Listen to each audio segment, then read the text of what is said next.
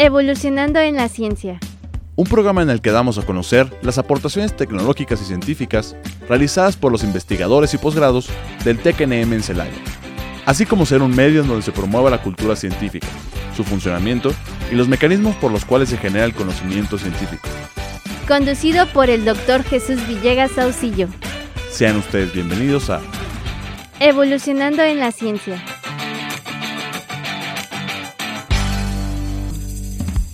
Hola, ¿qué tal? Muy buenos días. Un gusto y placer saludarlos y desearles un excelente día de parte de su amigo y servidor Jesús Villegas Saucillo, quien les envía un fuerte abrazo, dándole la bienvenida al ciclo de divulgación de la ciencia del Tecnológico Nacional de México en Celaya, titulado Evolucionando la Ciencia, que se transmite a través de XHITC, Radio Tecnológico de Celaya, el sonido educativo y cultural de la radio, en el 89.9 de FM Internet y también a través de Spotify. Para comunicarse y darnos a conocer sus comentarios por correo electrónico, evolucionando la ciencia, todo junto sin espacios, arroba itcelaya.edu.mx y al número 461-150-0356 a través de WhatsApp para que nos hagan favor de llegar sus comentarios, sugerencias o algún tema que deseen que abordemos, pues estamos prácticamente a la orden. Y el día de hoy Dentro de la tercera temporada de Evolucionando la Ciencia, tocaremos el tema titulado Expectativas de la investigación científica en el área de las tecnologías de la información. Y para ello está con nosotros nuestro invitado, el doctor Julio Armando Asato España, quien le doy pues la más cordial bienvenida y a la vez agradecerle por, por aceptar la invitación de estar aquí con nosotros. Muchas gracias Jesús, un gusto estar aquí. Buenos días a todos los, eh, los que nos escuchan. No, al contrario a ti, muchas gracias por este, darnos la oportunidad de, estar aquí y, compartirnos pues prácticamente este tema que, que es bastante interesante, que se relaciona a, las, a las áreas de las tecnologías de la información, que hoy en día, pues bueno, es algo muy importante de nuestras vidas. Y bueno, este, si me permites, este, Julio, hablarte en primera persona, me permites, este, por favor, este, dar a conocer pues parte de tu coreografía que nos hiciste favor de compartir. Y bueno, comentar auditorio que él es ingeniero en sistemas computacionales, eh, en programación, eh, cuenta con una maestría en ingeniería administrativa, eh, por el Instituto Tecnológico de Celaya. También cuenta con un doctorado en Administración y Gestión Empresarial por la Universidad del Centro del Bajío. Él está adscrito al Departamento de Sistemas y Computación del Tecnológico Nacional de México en Celaya, cuenta con perfil deseable por parte del Programa de Desarrollo Profesional Docente, es miembro de la Academia de Ingeniería en Sistemas Computacionales, del Núcleo Académico de la Maestría en Innovación Aplicada y del Colegio de Profesionistas en Tecnologías de la Información del Estado de Guanajuato. Dentro de su producción científica, cuenta con más de 25 artículos publicados, 10 tesis entre licenciatura, maestría y doctorado. Cuenta con un libro publicado y 6 capítulos de libros. Eh, en la actualidad, sus líneas de investigación se encuentran tecnologías de la información e industria 4.0. Sus proyectos actuales se encuentra uno de ellos que es la apertura de la maestría en ciencias en ingeniería, en este caso del Tecnológico Nacional de México en Celaya, y el análisis automatizado de la calidad en placas de circuitos, eh, de circuitos impresos que se encuentra en fase de arranque. Y bueno, pues es parte de la biografía de nuestro invitado el día de hoy, en este caso el doctor Julio Armando Asato España. Pues muchas gracias, este Julio, por darme también la oportunidad de, hablarte en primera persona y, y, bueno, pues la amistad que ya tenemos hace ya un poquito de tiempo, ¿verdad? Sí, ya bastantes años. ¿Cómo no? Y bueno, este, pues si me permites, pues, eh, eh, pues comenzar parte de la, de la temática de evolucionando en la ciencia y bueno, este, ya que nos compartiste parte de tu vida profesional, este, ¿cómo fue que, que iniciaste o cómo fue que te, te llamó la atención estudiar, eh, en este caso, la ingeniería en sistemas computacionales, que no es nada sencillo, ¿verdad? Es utilizar lógica, matemáticas y algunas otras habilidades, pero ¿qué fue que te llamó la atención? Yo voy a estudiar ingeniería en sistemas computacionales. Bien, eh, cabe decir que eh, primeramente, antes incluso de la ingeniería en sistemas, estudié una carrera profesional en fabricación de herramientas en el área metalmecánica. De hecho, este, estuve un rato dedicándome a ello. Sin embargo, pues en un momento de la vida, pues llegó a mis manos una computadora y comencé a, explorar, aprendí a programar de manera autodidacta, este, pues hice algunos desarrollos, por ahí en, bueno, en aquellos tiempos pues eran equipos muy sencillos. De hecho, la primera computadora que, que manejé en, en, la vida tenía 16 kilobytes de RAM. Esta que les hablo este, tenía 65 kilobytes, o sea, ya, ya tenía más. Y pues me empezó a gustar. Hice programas, este, en aquel entonces todavía no se manejaba mucho el término, pero también este, modifiqué algunos programas, eh, algo así parecido al hackeo, ¿no? Pero, este, y, me llamó la atención, aprendí a programar, incluso curiosamente di clases de programación, este, antes de estudiar la ingeniería en sistemas, apoyado en, mi carrera anterior, y dije, bueno, vamos a, a estudiar la carrera de ingeniería en sistemas, porque sí, sí me gustó, de hecho, de alguna manera, este, fue una experiencia muy grata. Incluso eh, me titulé por promedio. Este, Y pues bueno, eh, realmente fue algo muy, muy fructífero en, mi formación profesional.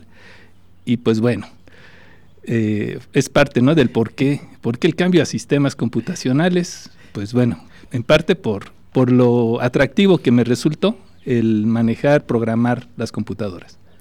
Ok, pues muchas gracias. Y, y bueno, ya después de, que tuviste esa formación que nos acabas de, compartir, de ahí surge, pues bueno, la parte de, administración, ¿no? Que de hecho eh, se recomienda, ¿verdad? Aunque no es un hecho, pero al terminar una ingeniería, pues se recomienda estudiar una, un complemento, ¿no? Parte de la formación, estudiar una carrera relacionada con la, la parte de administración, recursos humanos, y, ya después de ahí estudiaste el doctorado en igualmente en administración y gestión empresarial, pero ¿cuál fue ahí el, motivo que te, que, te generó continuar con, parte de esos estudios? Bien, pues primeramente es el buscar ese complemento a lo que es una formación profesional en el entendido de que la parte técnica pues tiene la gran ventaja de que pues hay en ocasiones muchos materiales, hay forma de desarrollarlo. Sin embargo, la parte de la gestión, gestión administrativa en este caso, pues es algo que no fácilmente este, se aprende en los libros, es algo que debe de, tener, debe de haber un proceso formativo, ¿no? Con un acompañamiento. Y yo lo vi en su momento como una buena alternativa de complementar mi formación profesional con esa parte. Y posteriormente ya buscando profundizar un poco más eh, pues eh, me animé a, cursar el estudio de doctorado en, la misma línea. También eh, motivado porque pues mucho de lo que abarca este doctorado pues, es lo que yo estaba desarrollando cotidianamente en mi labor, este, incluso aquí dentro del tecnológico, y dije, pues bueno, pues vamos a, formalizar este, este camino, y pues es cuando tomé esa, esa determinación. No, qué bueno, pues muchas gracias por, por compartirnos parte de, de, esa experiencia que, que, en su debido momento, pues bueno, tomaste la decisión y ahora, pues bueno, es, ya, es, ya es parte de, de tu vida profesional como tal, ¿no? Y, y, bueno, pasando al siguiente tema, si fueras tan amable, eh, en relación a, a, tu título, de, la, de en este caso del, del programa, ¿no? expectativas de la investigación científica en el área de las tecnologías de la información. Pero para ir ubicando a nuestro auditorio, si fueras tan amable, Julio, ¿Qué, son las tecnologías de la información para, para comenzar con parte de esta, de esta temática, si fueras tan amable? Sí, claro. Bien, eh, cabe decir así como un, preámbulo de que todo lo que se ha desarrollado en términos de computación, informática y demás, eh, tiene un sentido transversal en, la actividad económica y, vamos a decir, en, toda la actividad humana. ¿Sí? Cabe decir, por ejemplo, que los profesionales de las tecnologías de la información, pues están presentes, ¿no? En diferentes ámbitos. Por ejemplo, podemos ver un, hospital, hay alguien de sistemas. Podemos ver una fábrica, hay alguien de sistemas. Una dependencia de gobierno, hay alguien de sistemas. Un comercio, hay alguien de... O sea, es un, una, este, una actividad transversal que pues impacta a diferentes eh, aspectos de, la vida. Y obviamente dentro de ese contexto, pues se necesita de profesionales que pues desarrollen lo que vendrían a ser las diferentes disciplinas que abarcan eh, las tecnologías de la información, en donde del mismo modo cabe aclarar que hay un abanico tremendo de, opciones, ¿no? Entonces, eh, dentro de todo ello, por comentar algunas, pues está la parte obviamente de desarrollo de software, que a veces es lo más notorio, pero está también otras, otras disciplinas de orden muy diverso, como pueden ser telecomunicaciones, como puede ser incluso soporte técnico, que tendría un, matiz muy, muy cercano a la gente.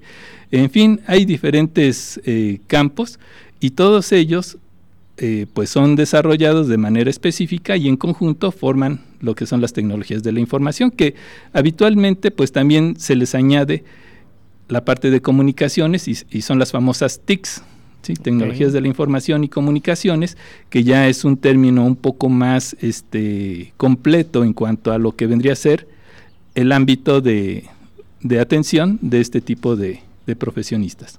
Sí, porque normalmente llegamos a escuchar las famosas TICs, ¿verdad? Que es, que es lo que normal, lo, comúnmente se utiliza esa, esa terminología, ¿no? De tecnologías de la información y, computación como tal, ¿no?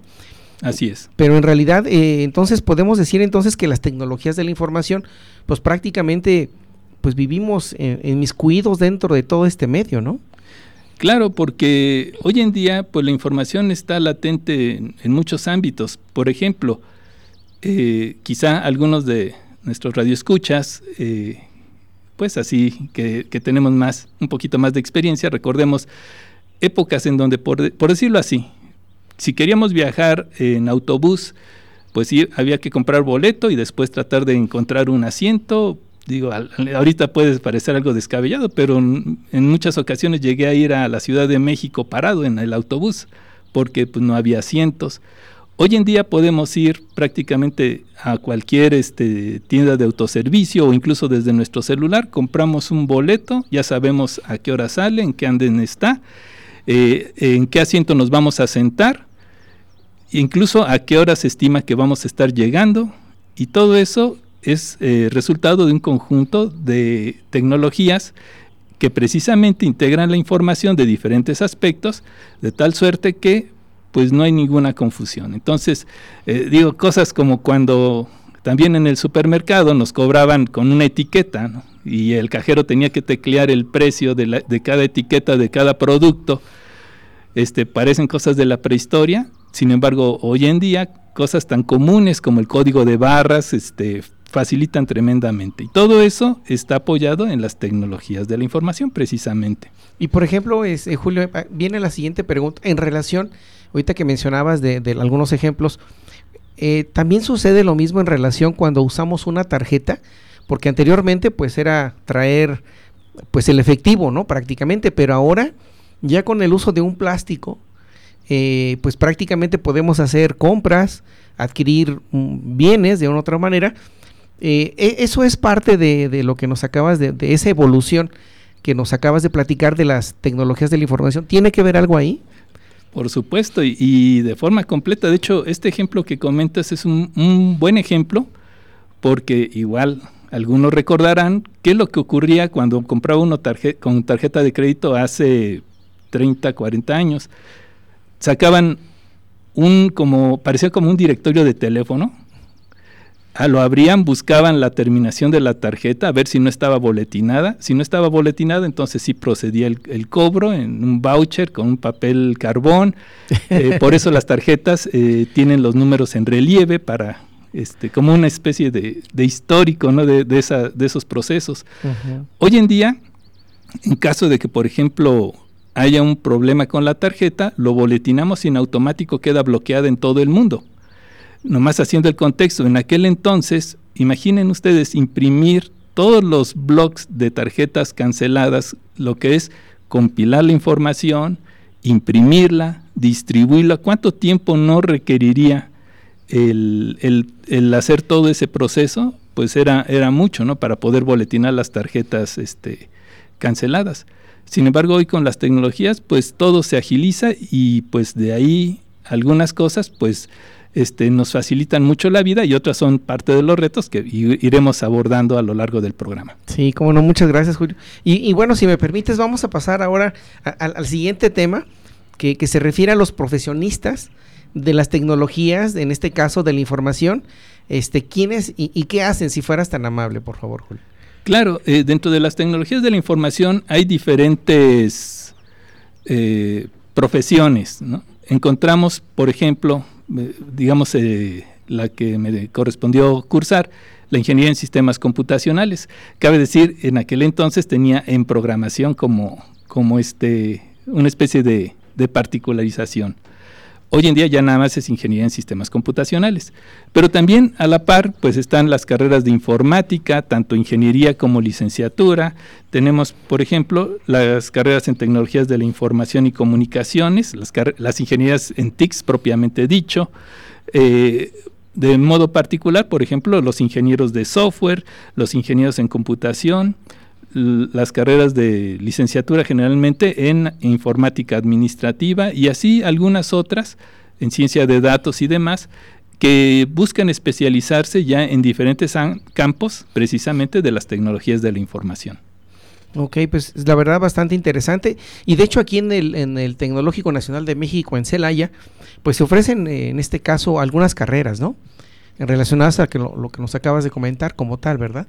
Claro, sí, este, por ejemplo, ahorita aquí en el Tecnológico Nacional de México en Celaya, pues tenemos la ingeniería en sistemas computacionales, tanto en la modalidad presencial como en la modalidad mixta. Pero en otras instituciones hermanas del mismo sistema, pues se ofrecen también la de informática y la de tecnologías de la información y comunicaciones. Entonces, pues bueno, hay, hay bastante este, opciones ¿no? para poder enfocarse en, en el campo que más le llame la atención a un un aspirante a ingresar a la educación superior. Sí, definitivamente, ¿no? Y es una e, es un área muy muy interesante y bueno, son carreras que, que de otra manera pues tienen una proyección pues a un futuro bastante grande, ¿no? Entonces, eso es algo bastante interesante por si nos están escuchando algunos alumnos o algunos este eh, estudiantes que en su momento dado deseen tomar la decisión qué carrera estudiar, pues bueno, consideren que es una muy buena opción el estudiar aquí en el Tecnológico Nacional de México la carrera de Ingeniería en Sistemas Computacionales y obviamente que las tecnologías de la información pues va, va llevado de la mano para, para su respectiva formación. Y bueno, eh, Julio, si nos permites, vamos a, a, platicar ahora sobre, sobre otra, otro de los temas que también tenemos aquí ya pendientes, que son las alternativas de desarrollo profesional. Y bueno, y en este caso lo que se refiere al mercado laboral, ¿no? Que también ya lo ya mencionaste algunos, algunos detalles, pero por favor platícanos cómo, cómo está este panorama para, para obviamente los futuros egresados, eh, que de una otra manera, pues bueno, van encaminados a, desarrollarse de manera profesional y ya eh, eh, en, como tal, pues ya dedicarse a esa parte ya de, la labor de, un trabajo como tal. Por favor. Sí, claro. sí, como comentábamos, esta esta profesión o estas profesiones eh, vinculadas con las tecnologías de la información eh, tienen un, carácter de, aplicación muy, muy, muy amplio, en donde nos permiten, por ejemplo, pues eh, impactar en diferentes campos de, la actividad económica, comercial, incluso este, cultural y, de medios, en donde, por ejemplo, este, vamos a decir, el profesionista en tecnologías de la información, pues tiene una formación base que puede ser especializada posteriormente en algún ámbito. Recordemos que las tecnologías avanzan a pasos agigantados. Algunas personas dicen, este, pues eh, valdrá la pena estudiar algo que tal vez cuando egreses o cuando te titules ya esté obsoleto, pues ahí la respuesta es sí porque son las bases y si aprendemos ese tipo de, tecnologías y disciplinas, es más fácil poder actualizarse alguna otra, pero obviamente eh, eh, necesitaría un, fuerte compromiso de actualización en un sentido personal. Ahora bien, hay un tremendo déficit de profesionales de tecnologías de información en México y en el mundo. Eh, me llamaba la atención un dato que, escuché la semana pasada digo, es, un, tema así como paralelo, en leve paréntesis, de que decían que ahorita hay una crisis, por ejemplo, de pilotos y controladores aéreos en Estados Unidos, que ahorita hay menos pilotos y controladores aéreos que hace 10 años. Eso incluso se puede ver en otros lados. En el Reino Unido también tuvieron su respectiva crisis en, en los operadores de transporte de carga.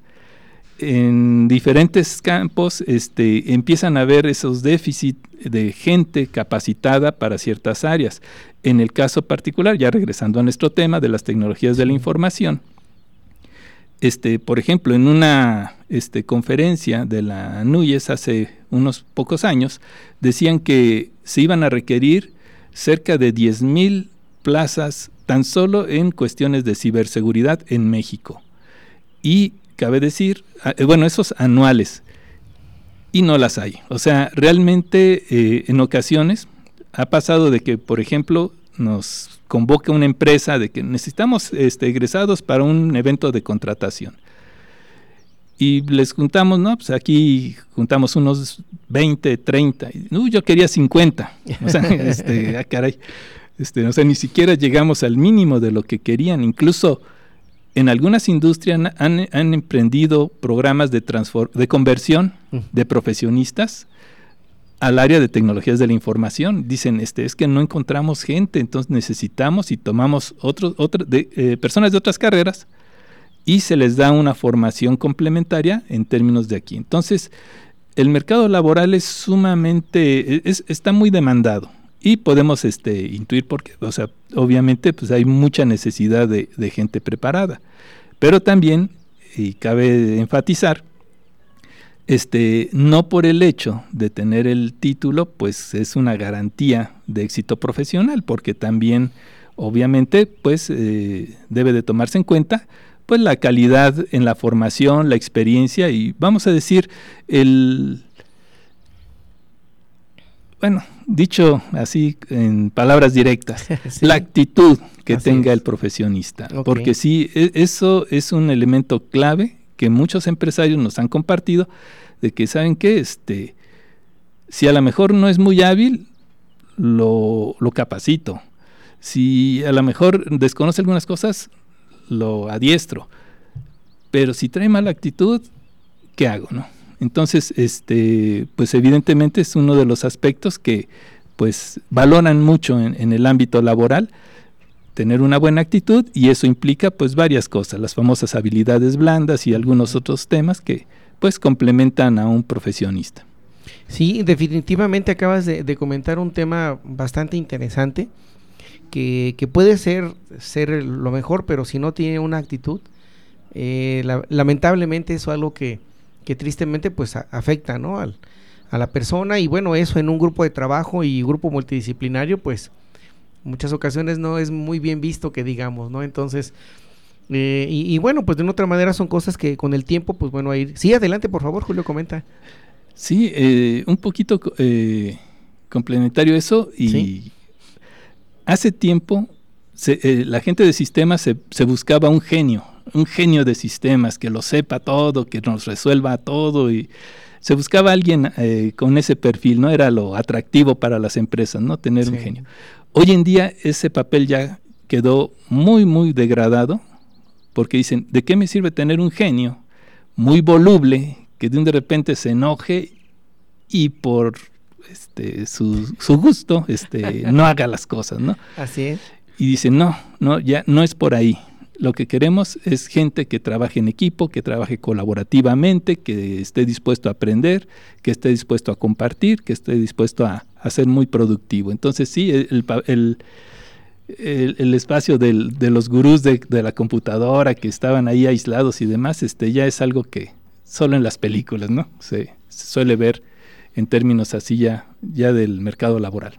Sí, sí es algo que, de hecho, fíjate que lo que comentas ahorita, y, bueno, también me ha tocado tener la oportunidad de, de poder platicar con algunas este, personas que forman parte, que toman decisiones en empresas, pues siempre, siempre han comentado eso, ¿no? Que es importante que la persona, ok, tenga liderazgo, tenga compromiso, tenga responsabilidad, pero sobre todo actitud de, pues de colaborar con, pues con el fin de, de, de esa institución. Bueno, si me permites un poquito, este, eh, mi estimado Julio, vamos a ir a un pequeño corte propio de, de Radio Tecnológico de Celaya y vamos a seguir platicando con las expectativas de la investigación científica en el área de las tecnologías de la información y está aquí con nosotros nuestro invitado, el doctor Julio Armando Asato España. Regresamos en unos minutos. Gracias.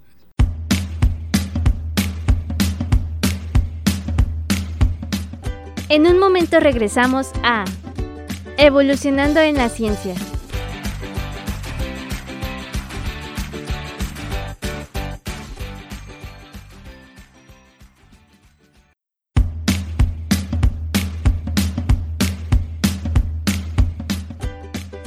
Estamos de regreso en Evolucionando en la ciencia.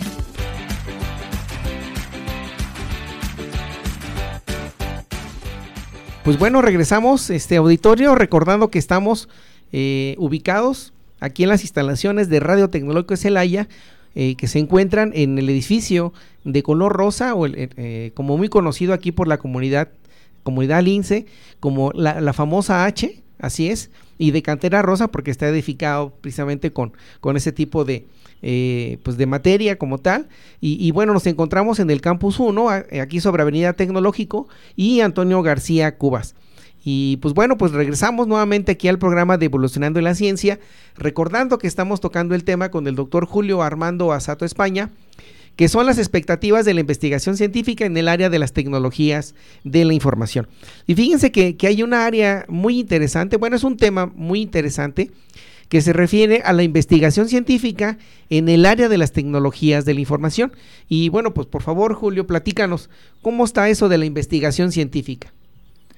Sí, claro. Este, bueno, aquí quisiera aprovechar para particularizar algo, o sea, en el quehacer de un profesional de, las tecnologías de la información y en general de, muchas, de muchas otras profesiones, pues hay tres grandes campos donde se puede uno desarrollar. Uno, obviamente, es la investigación, que así en términos muy, muy, muy sencillos, la investigación básicamente es generar conocimiento.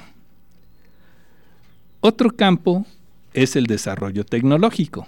Con el desarrollo tecnológico lo que buscamos es resolver problemas, ¿sí? O sea, lo que pues a veces eh, se entiende la aplicación precisamente de, de la ciencia. Y hay un tercer ámbito que es la innovación, que es bueno, eso que se desarrolló, pues vamos a, buscar que llegue a un mercado, a un consumidor, pues que se use, ¿no? O sea, realmente un desarrollo tecnológico que quede como un artículo en una revista, pues no, no abona mucho. La, cosa es que sea algo útil y que llegue a ser utilizado, ¿no? La parte de, de innovación. Pero bueno, Regresando nada más este, después de ubicar esos tres puntos, eh, en el caso de las tecnologías de la información, pues encontramos que la gran, gran mayoría de la, del quehacer de, estos, de esta disciplina se va hacia el desarrollo tecnológico. O sea, básicamente el profesional de las tecnologías de la información es un solucionador de problemas, problemas de interconectividad, problemas de plataformas, problemas de manejo de información, problemas de seguridad. Y pues ahí diríamos, bueno, ¿y qué pasa con la investigación científica? Bien, pues en ese contexto la investigación científica abordando las tecnologías de la información, pues abarca ciertas disciplinas que permiten precisamente poder generar nuevos, eh, nuevas maneras o nuevas formas de poder resolver pues a veces viejos problemas. Por ejemplo, eh, hay un término que se conoce como la crisis del software, que básicamente significa, bueno, en pocas palabras, implica tres cosas. Uno, que el software se entrega tarde. Segundo, sale más caro de lo que se había presupuestado. Y tercero, y que no cumple su función. si lo vemos en ese contexto, como que uno dice, tarde, caro, y que no sirve. O sea, pues como que sí está en la, calle de la amargura, ¿no? Pero, así es. Pero bueno, cabe decir que es, ese, ese asunto de la crisis del software, pues se definió en 1968. O sea, hace mucho más de 50 años. Y cabe decir que hoy en día sigue siendo un reto este, para los profesionales de las tecnologías de la información, porque el software sigue llegando un poco tarde, sigue saliendo un poco más caro y a lo mejor no cumple cabalmente lo que se esperaba de él. Entonces, eh, Esto, trayéndolo en, colación con la, investigación científica, pues ahí abre muchas puertas, ¿no? En donde podemos nosotros aplicar precisamente la ciencia para buscar alternativas. Cabe decir, esto no es un asunto este, nuevo que no se haya hecho nada. O sea, de hecho, eh, la disciplina de la ingeniería de software fue, este, nació como este, consecuencia ¿no? de la identificación de la crisis del software y ha permitido avanzar bastante, pero no, no resolver la totalidad del problema. Entonces, la investigación científica, pues por un lado puede abocarse a buscar alternativas para resolver estos añejos problemas, y pues bueno, esa es una, una opción, digamos, eh, viendo hacia el pasado. En términos del presente, pues ya eh, la investigación científica tiene, por ejemplo, en cuestiones, vamos a decir, de la seguridad.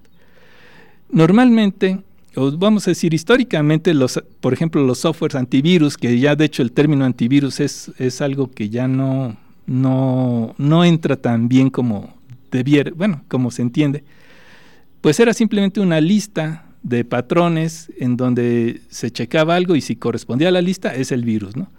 Hoy en día ese esquema ya no resulta muy práctico por, precisamente por el dinamismo que hay en las cosas. Entonces, pues bueno, también hay otro ámbito de, aplicación de la investigación científica, buscar conocimientos. De hecho, ya, ya también hay avances al respecto, en donde el, el, software de protección, de seguridad, pues se comporte un poco como el sistema inmunológico humano, en donde puede recibir un ataque de una fuente desconocida y obviamente pues va a tener un proceso de, de, afectación, pero eventualmente pueda eh, sobreponerse y obtener una cierta inmunidad. Y también hay, dicho de otra forma, a veces, por ejemplo, cuando se habla de un hacker, pues a veces dicen, ¿no? Típicamente dicen hacker, imaginamos una persona con sudadera, con la capucha puesta, lentes oscuros, aunque esté en cuarto oscuro, y una computadora, ¿no? Eh, hoy en día las amenazas que, impactan en, muchos lados ya ni siquiera son personas, ya son robots. Ya son robots no en un sentido como los vemos en las películas, sino robots informáticos, ¿no? que están sistemáticamente buscando en todos lados vulnerabilidades y reportando, haciendo reportes a, pues las personas que, los programaron. ¿no? Entonces, eh, ¿cómo hacer frente a todas estas, estas cuestiones? Pues es un tema de actualidad. ¿no? La ciberseguridad es algo que hoy en día pues está presente. Y ahora vamos al futuro, así rápidamente. Pues ahí a echar a volar la imaginación. ¿sí? Este, en, en términos futuros, pues ahorita está muy, muy en boga, ¿no? Lo de inteligencia artificial, que también ya tiene mucha historia, pero eh, hasta hoy en día es cuando se ha desarrollado de una forma eh, más importante. Eh, y la aplicación, por ejemplo, de, productos de software en cosas tan novedosas como, por ejemplo, los, los por poner un caso, los drones. Sí. Un dron pues es obviamente estamos hablando de un, de un artefacto, de un dispositivo pero que el software juega un papel fundamental ahí dentro para mantener la estabilidad, para que pueda hacer todo lo que hace, en donde el, operador simplemente esté preocupado en ubicarlo y no se preocupe en, cuestiones como rachas de viento, bamboleo y demás, pues todo eso tiene que ser este, automatizado. Entonces, eh, bueno, hacia el futuro hay, hay mucho que abordar al respecto. Como no, muchas gracias. Y, si me permites, pasamos a otro tema que también es bastante interesante. Bueno, que ya nos mencionaste de la investigación científica, pero ahora, bueno, que ya nos, nos comentabas de hacia el futuro, ¿no? Ahora, ¿cuáles son las tendencias actuales? Eh, en relación a este tema, ¿no? Que bueno, viene por ahí, ya nos habías comentado, la, inteligencia artificial, la, ciberseguridad, por ejemplo, la, minería o ciencia de datos, el desarrollo de soluciones tecnológicas, las telecomunicaciones, servicios en la nube y también ahorita un tema que también está muy muy en boga que es la industria 4.0, ¿no? Por favor, si fueras tan amable ahí, platícanos eh, sobre estas tendencias, aunque ya nos mencionaste algunas de ellas, pero por favor a ver si, si nos puedes, este, eh, pues ahora explicar un poquito más sobre, sobre las otras que, que de otra manera están pendientes, por favor, Julio. Sí, sí, claro. Este, hay ciertas tendencias, como por ejemplo, digamos, inteligencia artificial, que es un campo vastísimo, ¿no? Y que está presente en nuestras vidas más de lo que imaginamos, porque nosotros estamos siendo escudriñados continuamente por inteligencia artificial. Un ejemplo de ellos, cuando buscamos, por ejemplo, algo en, Google o en algún otro buscador, en un video, a veces con poner dos o tres letras en las sugerencias ya nos aparece lo que estábamos buscando. Eh, a veces se podría decir es magia, obviamente no es parte de procesos que ya se han implementado, que se alimentan precisamente de nuestros datos para tratar, en este caso, de darnos un buen servicio. ¿sí? O sea, ese, vamos a decir, son, es eh, una aplicación pues eh, correcta ¿no? de, la tecnología para facilitar las cosas.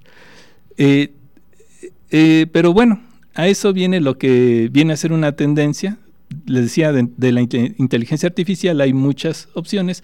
Una es la inteligencia artificial adaptativa, en donde precisamente esa inteligencia busque este, irse ajustando a ciertos patrones para dar una respuesta este, razonablemente correcta. Es decir, de hecho, a veces, por ejemplo, en el ámbito familiar, a veces decimos, este, por decir, ponemos más o menos el mismo tipo de, videos y de repente vamos a meterle ruido ahí a la, red neuronal, ¿no? y ponemos un video muy diferente a los que habitualmente ponemos. Y pues sí, es curioso cómo de repente, así como que se ajusta y en las sugerencias de, de videos que pone, pues empieza a incorporar algunos que corresponden a la nueva, al nuevo dato. Entonces, eh, la inteligencia artificial, pues digo, es un campo muy vasto, en donde pues ya tenemos ejemplos como el, el, famoso este, chat GPT o GPT chat, que pues está muy, muy de boga, pero pues al igual como no es, no es lo único, ni necesariamente lo mejor, pues hay, hay muchas, muchas otras opciones, pero son tendencias que empezamos a observar en donde pues al rato este, van a haber situaciones que a veces ni, ni esperábamos. Sí, muchas gracias. Oye, y relaciona este caso de, la industria 4.0, ¿cómo, ¿cómo ves las tendencias? Bien, eh, obviamente en términos de industria 4.0 hay una, una, serie de tecnologías que están claramente enmarcadas con ello, pero aquí eh, sí quisiera puntualizar que Industria 4.0 no, no necesariamente es tener procesos con inteligencia artificial o impresión 3D o, nube o cosas así, sino más bien yo lo, percibo como un cambio en la mentalidad de las personas. O sea, más, más que en, la implementación este, física, es un cambio en la mentalidad de las personas que están llevando los procesos, apoyándose en esos, en esos elementos de, tecnología. Aunque también aquí cabe aclarar de que eso es algo que puede manejarse en términos puntuales. Por, por poner un ejemplo, así que quede claro. Podemos entrar a una fábrica, ver una línea de producción en industria 2.0 junto una línea de producción en industria 3.0 y junto una línea de producción en industria 4.0. O sea, no es una, una cuestión que se etiquete una empresa, sino más bien como una aplicación. Entonces, este, puede haber una amplia variedad en donde el uso adecuado de esos recursos tecnológicos es lo que pues permite lo que es la, lo, o como se le llama, la industria inteligente, ¿no? Muy bien, pues muchas gracias por compartirnos parte de esta información. Y bueno, y ahora cuáles son los retos y las expectativas que de una u otra manera pues esperamos para, para pues este tema tan interesante, ¿no? Que es eh, la investigación científica en el área de las tecnologías de la información. Por favor, Julio, si eres tan amable. Pues retos hay, hay, muchos, ¿no? Eh, de hecho, eh, considero que la parte técnica tiene su reto, o sea, es no es algo tan sencillo que se pueda hacer. O sea, en pocas palabras, eh, no podemos echar un montón de basura tecnológica y esperar que salga de ahí un robot este, caminando, ¿no? O sea, por arte de magia. Así eh, implica trabajo, implica una serie de cosas. Pero uno de los, de los puntos que me gustaría enfatizar como reto es más bien el aspecto humano. O sea, más que el aspecto técnico, el nivel de afectación que puede tenerse ante cierto, ciertas cosas, yo creo que ese es un punto importante. Y lo traigo de nuevo en términos, por ejemplo, de, de la inteligencia artificial. Vamos a decir que es, es un elemento pues, este, emblemático en este momento. Eh, se puede usar inteligencia artificial pues para generar respuestas a muchas cosas. Ya seguramente habremos escuchado, ¿no? De que puede, eh, algunos estudiantes, ¿no? Hasta piden que haga su tarea, que hagan ciertos programas, que componga poesías, que haga formulaciones químicas y un, montón de cosas. Eh, actualmente se está buscando que se implemente ciertos criterios éticos dentro de esa inteligencia artificial, en donde se evite que pueda ser usada para fines no para fines este malignos, ¿no? malévolos. Sí. Pero los seres humanos somos bien creativos y, a cada este, barrera le buscamos la forma de, de, brincarnos, ¿no? Y, pues sí, son, son numerosos ¿no? los casos en donde se puede este, solventar ese tipo de trabas. Entonces, yo considero en lo personal que un reto importante es poder eh, generar un cierto control sobre la inteligencia artificial para evitar que ocurran cosas. Digamos, en los años 80, películas como Terminator, pues eran así como que de ficción, hoy en día ya no tanto. Este, de hecho, este, pues hay, han habido algunas voces que cabe decir, en los medios se busca hacerlo muy espectacular, o sea, no, no, no es así tan como a veces lo podemos ver en, en alguna publicación, pero que sí advierten ¿no? de, de, algunos riesgos con el uso inadecuado de este tipo de tecnologías, que también no es, no es este, ajeno a cualquier cosa, o sea, de hecho, por ejemplo, un automóvil o un avión pueden ser convertidos en un instrumento para hacer daño. Pero, pues nuevamente, aquí estamos ante un campo nuevo que habrá que buscar formas de manejar ese tipo de, mecanismos de control para evitar que, ocurra algo, algo desagradable. Digamos, ese sería uno de los, de los retos este, que yo considero importantes, ¿no? Ver no tanto lo que hace la tecnología, sino lo que hacemos los seres humanos con la tecnología. Muy bien.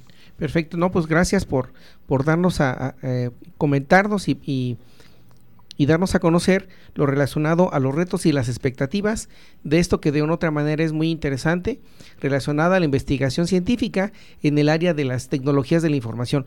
Y bueno, podemos seguir platicando de muchísimos temas más porque bueno, prácticamente esto simplemente es, son, son puntos que tomamos en cuenta para eh, bueno, que consideramos, ¿verdad?, para poder llevar a cabo la emisión de este programa de Evolucionando la Ciencia, pero en realidad es una gran cantidad de información que en su momento, pues bueno, le, pediremos nuevamente que si nos permite el doctor este Julio Armando Asato que nos pueda acompañar en otra ocasión, pues la verdad y nos siga platicando sobre este tema porque en realidad, como les comento auditorio, hay muchísimas, muchísimos puntos que todavía por ahí quedan, quedan este, pendientes, por ejemplo, los servicios de la nube, las telecomunicaciones y, bueno, eh, algo que también mencionamos, lo relacionado a las películas que ahorita acabas de, hacer mención, que, que cada día van saliendo películas que, pero pareciera que es algo real, aunque parece ciencia ficción, pero no, como que ya hay una tendencia muy propia hacia, hacia la aplicación de estas tecnologías o estas tendencias actuales de la tecnología de la información. Pero bueno, vamos a, vamos a, dejarlo aquí. Y bueno, si me permites, Julio, este, hacerte unas pequeñas preguntas, pasando a la siguiente, a la siguiente temática. Son unas, unas preguntas rápidas y preguntarte cuál es tu película favorita. Bueno, eh, en realidad me gusta mucho el cine, me gusta mucho eh, las películas.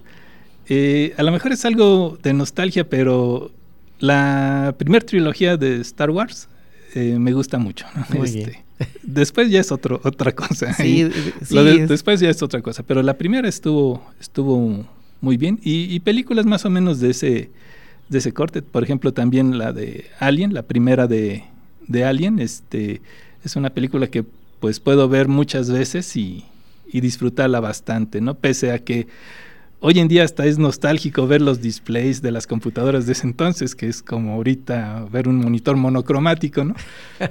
Pero con todo, este, pues me, me gustan mucho. Muy bien. ¿Tu estilo de música preferido? Es muy variado, o sea, de hecho me gusta, de- me disfruto mucho desde la música clásica hasta el rock, este, pasando por la balada, o sea, eh, tengo un, un- una eh, abanico de, de música que me agrada, incluso la música regional me, me gusta bastante. Solamente hay un par de géneros que sí no me agradan mucho, que, que, bueno, ahorita no. No es no, no, necesario no es necesario decirlo, pero, pero básicamente lo que podría decir, me gusta la música viva, es decir, la música que puede escucharla uno, este, tiene altos, bajos, este, clímax y demás. Eh, las melodías que son igualitas por tres horas, este, como que no, no, no me, no me agradan mucho. No, muy bien. ¿Tu comida favorita? Eh, en general, este, eh, las pastas y, y- y- y- y la carne. O sea, cosas que sabemos que pues con moderación y todo, pero las disfruto mucho. ¿Cómo no? ¿Cuál es tu hobby? Eh, hacer cosas. Muy bien. Me, me gusta mucho hacer, reparar, este, construir, este, mm, por decir ahorita el hobby que casi voy a, a tratar de, de empezar, espero que en, en un futuro próximo es este mi coche convertirlo a eléctrico Ah, este, muy bien. y, y cosillas así, pero en general pues, digamos me gusta reparar, reparar cosas. Muy bien, muchas gracias. ¿Tu bebida favorita? Eh, el agua de limón. Ah, muy rica y agua de limón, sí. muy saludable. Bueno, pues ya para, para terminar, por favor, regálanos unas, un- unas palabras para nuestro auditorio, si fueras tan amable, Julio. Sí, bueno, eh, algo que podría eh, compartir, que me gustaría compartir con el teleauditorio es que pues dis- disfrutemos la vida. O sea, tengamos esa apertura de así los días nublados, los días fríos, los días calurosos. Todo tiene algo, algo bueno, algo que, que este que este gustarnos y que nos lle- llenemos de momentos, de momentos agradables. Ese, ese va a ser nuestro equipaje de toda la vida, ¿no? Los buenos momentos que tengamos, esos vamos a atesorarlos y vamos a, a conservarlos, porque pues, es algo que nadie nos va a quitar, ¿sí? Más que las cosas materiales, este, los buenos ratos, los hay que disfrutar, disfrutar la vida. Muy bien. ¿Dónde, ¿Dónde te podemos encontrar o dónde te pueden localizar?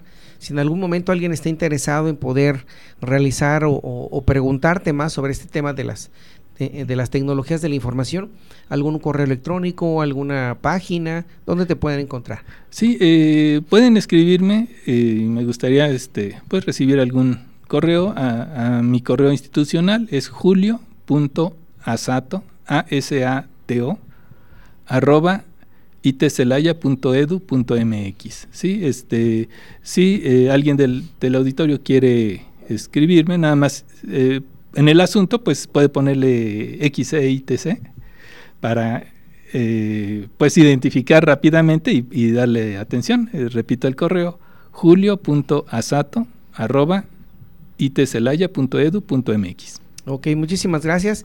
Y bueno, pues agradecerte de otra manera, eh, en este caso de manera muy particular, al doctor Julio Armando Asato España, quien nos platicó sobre el tema expectativas de la investigación científica en el área de las tecnologías de la información. Muchísimas gracias, Julio, por hacernos favor de acompañar. Y a todas las personas que hicieron posible la realización de este programa, a las autoridades del Tecnológico Nacional de México en Celaya, al maestro en gestión administrativa Ernesto Lugo Ledesma, al doctor Gilberto González Gómez, al maestro Teodoro Villalobos Salinas, a la maestra Marta Estrada Sánchez, al ingeniero Ana Lilia Ortiz Calderón, Diana Belén Rivera, Roxana Fuentes Galván, José Fernando Sánchez López, Manuel Vadillo Reina, Luis Enrique Ate- Agamate, al doctor Leonel Ayala García, muchísimas gracias. Y a todos los radioescuchas que nos sigan, invitar a todos nuestros radioescuchas a que nos sigan en la próxima emisión a través del 89.9 de FM o internet en celaya.tecnm.mx o en Spotify, Radio Tecnológico de Celaya, el sonido educativo y cultural de la radio. Recordar enviar sus comentarios vía página oficial de Radio Tecnológico de Celaya en Facebook o también al correo electrónico de Evolucionando en la Ciencia, todo junto sin espacios, evolucionando en la ciencia arroba itcelaya.edu.mx y al WhatsApp 461 150 0356. Esto fue Evolucionando en la Ciencia. Muchas gracias, doctor Julio. Muchas gracias a ti, Jesús, y un abrazo a todo el auditorio. Ok, muchas gracias. Se despide su amigo y servidor Jesús Villegas Auxillo, sin antes despedirme y, y decir la siguiente frase, la ciencia no descansa, evoluciona constantemente.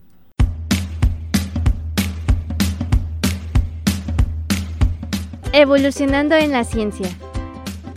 Escúchanos en el próximo episodio a través de Radio Tecnológico de Celaya, el sonido educativo y cultural de la radio.